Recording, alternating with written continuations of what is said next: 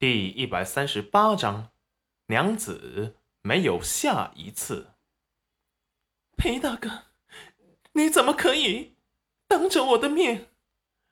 语气有些颤抖，手指哆嗦的指着他们的方向，仿佛承受不住这打击。韩秀秀也被裴元君这说亲就亲给闹了个大红脸，对着齐云染骂道。戚云染，你不知羞耻！戚云染不敢置信的指了指自己：“你们是不是脑子有病啊？是裴元君娘子，都怪我。不过岳母大人，以后还是不要乱骂我家娘子。她是我娘子，还在我们自己家，我想怎么亲就怎么亲。”裴元君，你给我住口！韩秀秀快气炸了。你把我家玉露置于何地？其玉露关我什么事？裴元君云淡风轻的模样，眼中带着疏离和冷漠。你不怕我去衙门告状吗？你那京城的官职还保得住吗？韩秀秀越说越觉得自己占理，裴元君紧扣戚云染，不让他逃脱。岳母大人，你随意，我相信县衙的县令会明察秋毫。说完，搂着戚云染继续说道：“要是岳母没有什么事，我还要跟娘子回房睡觉了。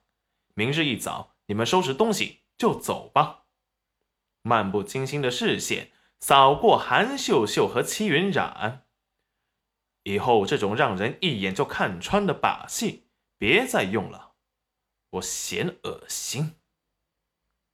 明明是云淡风轻的话，他们却从中听出了一种让人胆寒的杀意。有些心虚的视线游移，怕把裴元君惹怒，韩秀秀和戚玉露。便不再胡说了。可是戚玉露被裴元君那句恶心给刺激到了，羞愧难当，疯魔一般不甘心的质问：“裴大哥心里对我就没有一点动心吗？”裴元君闻言，脚步都没有停顿，无视了他的问题，用行动告诉他，他问的愚蠢的问题。他懒得搭理他。回到屋子里，戚云染想要挣脱裴元君，却被他附身压在了床上，语气危险又邪魅的说道：“娘子不是说男孩子一个人出门不安全吗？”戚云染吞了吞口水：“你先起来。”裴元君这厮只穿了一件睡觉的薄衫。此时已经全部湿透，把他床东在床上，精壮的胸膛被他的手掌给撑住。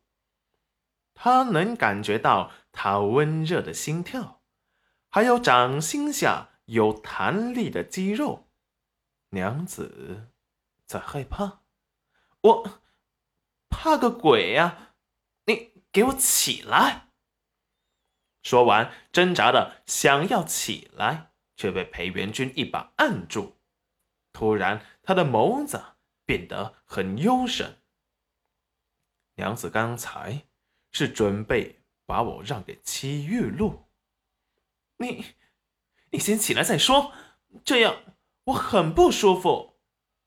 那你有我的心痛吗？在被他想要甩掉的那一刻。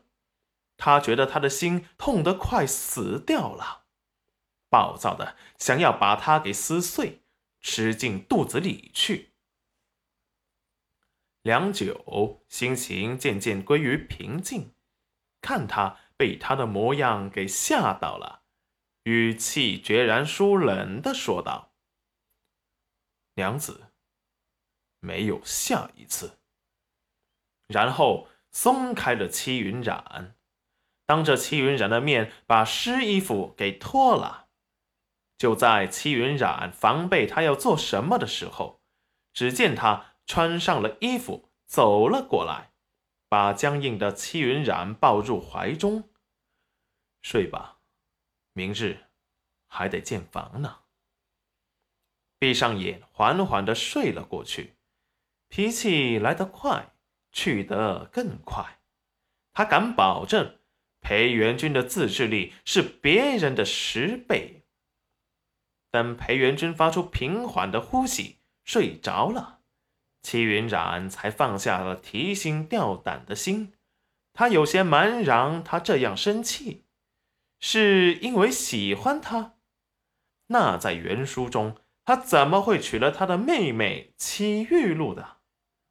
就在这一夜，皇上下达了全国寻找皇子的密令，全国大规模搜索，也引起了别有用心的人的注意。